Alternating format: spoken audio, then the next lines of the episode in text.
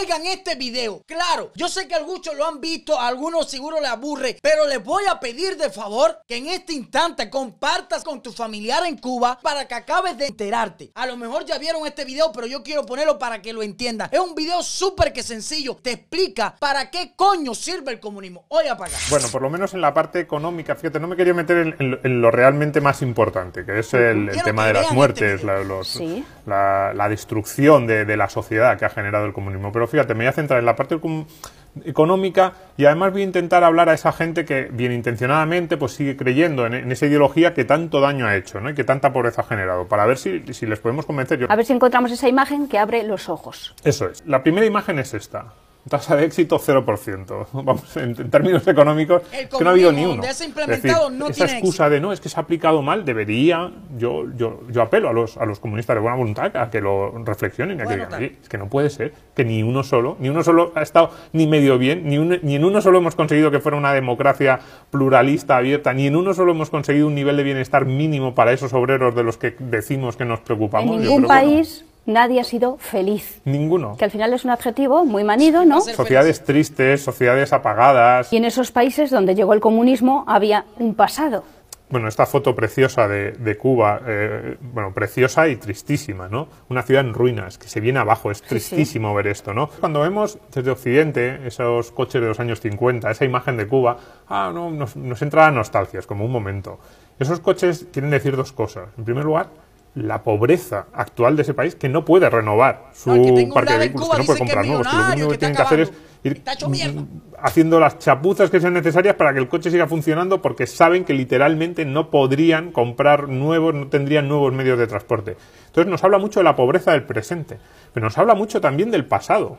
No hay tantos países en el mundo que si se hubieran cerrado en el año 59, como le pasó a Cuba, seguirían teniendo coches de los años 50 porque no en tantos países del mundo había tantos coches modernos y de primera calidad como había en Cuba. Cuba era un país con muchos problemas en la década de los 50. Era un país con desigualdades, con un gobierno autoritario.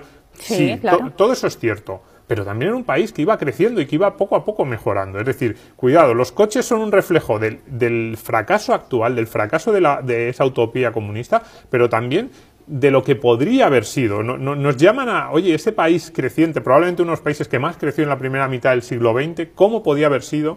Estas calles tan bonitas, estos edificios que se intuyen bonitos y ahora que se están cayendo abajo, se están despedazando, vemos las ventanas agrietadas, ¿Cómo podría haber sido si no hubiera sido por eso? Si hubiera llegado un iluminado y no hubiera llegado Fidel Castro y el pueblo mismo hubiera seguido para adelante su historia, Sí, exactamente. Sin la, sin la, utopía comunista, ¿qué podría haber sido de Cuba? Yo estoy convencido que sería ahora mismo probablemente el país de, herencia hispana más rico del es que mundo. Hay que recordar dónde está Cuba, situado. Probablemente más, más rico que nosotros, incluso. Yo, yo creo, mi, apuesta, nunca se podrá saber, pero mi apuesta es que Cuba ahora mismo sería más rico que España en renta per cápita si no hubiera sido por, por el comunismo. Y de Cuba creo que me vas a llevar a Berlín.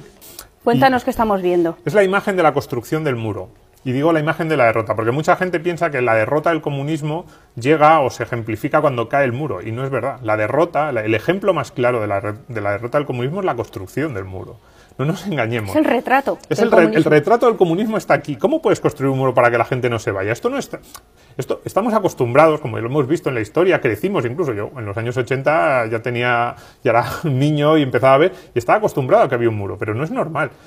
Ser un inmigrante es muy costoso, la gente no se va de su casa porque sí, porque realmente pierdes a toda tu familia, en el país nuevo no tienes nada, ni económicamente ni socialmente, es, es realmente costoso. Entonces, que una sociedad, en tiempos de paz, porque estamos hablando de los años 50, que en tiempos de paz una sociedad tenga que construir un muro, como se hizo este eh, a comienzos de, la década de los 60, para evitar que sus ciudadanos salgan, es, es, algo que realmente, como estamos tan acostumbrados, no nos damos cuenta de lo que significa. ¿El muro se vendió como una protección?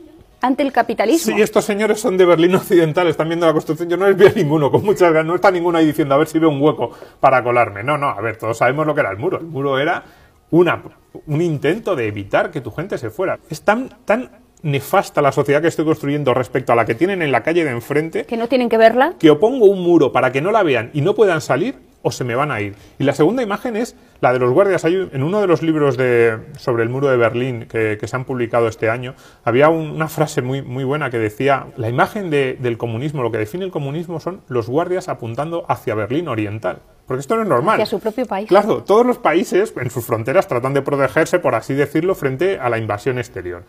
La lógica de los países es decir, oye, si yo tengo a mi ejército, a mi policía, digamos, para defenderme de un posible enemigo exterior, eh, sea el que sea.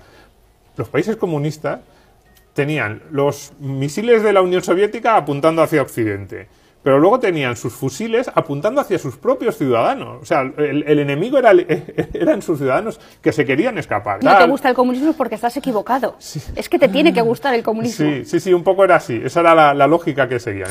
Con tres ejemplos nos conformamos. Este video lo pueden buscar en pantalla cubana, está completo, pueden ir a ver allí, ahí te explica todo. A ver, vamos a empezar por el capitalismo. Todo el mundo que viva dentro de Cuba, que no sea bobo como yo Swan, tiene que saber que la persona que logre salir de Cuba hacia un mundo capitalista, cuando vira, vira bien. Porque si no, me dirás tú cómo tú puedes pedirle un reloj smartwatch a tu familiar en Estados Unidos. O cómo puedes pedir un iPhone que los comunistas no pueden ni vender en las tiendas. O la muda de ropa que se pone Díaz Canel. O la que se pone Serrano. Ya, el cubano tiene que saber que en los países capitalistas hay desarrollo, hay prosperidad. La gente vive bien, la gente come bien, la gente hace de todo lo que le dé la gana. Por ahí ya tiene que empezar. El capitalismo, los cubanos saben que es bueno. ¿Tú me entiendes? Es decir, que el capitalismo es éxito. El comunismo es fracaso. El primer ejemplo que puso ese hombre ahí, tasa de éxito. Y eso a lo mejor no te lo dicen tú, hermano cubano que me ves dentro de Cuba, no te lo dicen en ningún lado. Pero en ningún país que se ha implementado el comunismo, el socialismo, ha tenido tasa de éxito. No, tú me dices, no, pero en Europa hay países, oye, eso es capitalista con programas sociales para el pueblo. Eso no es comunismo ni es socialismo. No me digas, no, pero que China, que no, no me digas eso, que eso, eso no tiene que ver nada con comunismo, ni con socialismo, ni con nada de eso. No me digas eso. Esa mierda no ha tenido éxito en ningún lado. Segundo, ya tú puedes darte cuenta del atraso que hay un país por los coches, como dice él. Óyeme, es, es, increíble. Cuando yo salí desde Cuba a Guyana, Guyana no es un país desarrollado y hay otros países, Haití, República Dominicana, no sé, Busca unos cuantos países y quizás pueda ir un día de visita y date cuenta que incluso en esos países hay carros modernos. Ya los carros no son de 59. Ya en esos países tú no ves un carro de 59. Y son países subdesarrollados. Son países pobres. Imagínate en qué categoría estará Cuba. Que todavía en Cuba un Lada vale 30 mil y 40 mil dólares.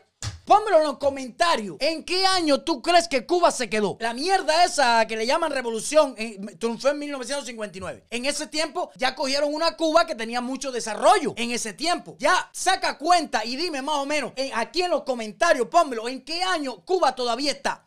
El tercer ejemplo que te pone este hombre es la construcción de un muro. En Cuba es lo mismo. Cuba no tuvo que construir un muro porque tiene agua, porque es rodeada de agua. Pero eso es un muro, porque Cuba es una isla que es una cárcel rodeada de agua. No te dejaban salir. Eso lo sabe todo el mundo. Si te cogían saliendo, no había visa para todos lugares. Y entonces, allá adentro, donde no podías ver el mundo, ¿qué te decían? Aquello es malo. Eso es neoliberalismo. Es imperialismo malo. Que tú vas a un hospital y te dejan morir. Que los niños no pueden estudiar. Que las personas se matan. Que solamente para millonarios. Pero muchas personas se han dado cuenta al llegar a Estados Unidos, principalmente los cubanos, que eso es mentira. Que en este país, si tú vas al hospital, te atienden y no te dejan morir. Por supuesto que hay que pagar un seguro médico. Sí, hay que pagarlo. Pero no va a haber nunca una atención precaria como lo que hay en Cuba. Te diste cuenta que aquí hay escuelas privadas donde puedes mandar a tu hijo a estudiar pagando. O si no, hay escuelas públicas donde te dan una educación buena, donde te enseñan varios idiomas, donde no le llenan a tu hijo la cabeza de 20 mil mierda, donde no manipulan a tu hijo por donde ellos quieran, donde no le hacen usar un uniforme de mierda, ni, ni desde chiquito obligado a decir seremos como Che, seremos como un asesino. En las escuelas aquí no te obligan a eso. Sí, han pasado cosas en la escuela, han pasado cosas aquí, han pasado cosas allá, pero el cubano que ha llegado a Estados Unidos se ha dado cuenta de eso. Ahora, el mismo cubano que ha llegado a Estados Unidos se ha dado cuenta de eso, no se lo he dicho a que ya. No se lo he dicho. Y eso es lo que dije en el otro live, que enseñaran a sus familiares a cambiar de mentalidad, porque llegan allí, algunos le dicen, no vaya para